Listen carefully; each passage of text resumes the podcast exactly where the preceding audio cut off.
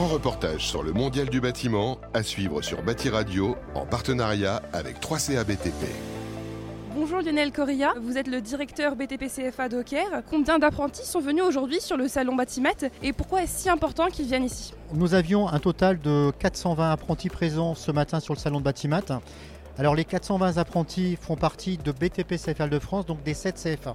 Le monde du bâtiment change, on est en pleine innovation, en plein bouleversement, on parle de plus en plus d'économie circulaire, de développement durable. Il faut absolument que nos apprentis puissent être curieux. Bonjour Franck Lenuelec, vous êtes le directeur marketing, développement et innovation stratégique de 3CA BTP. Aujourd'hui sur le salon sont présents de nombreux apprentis. Pourquoi est-ce que c'est important qu'ils viennent voir le salon et en particulier le stand du WinLab? Batimat est le mondial du bâtiment où sont euh, présentées toutes les dernières innovations de la construction au sens large. Ce sont des jeunes qui euh, demain représenteront près de la moitié de la population active sur le secteur du BTP.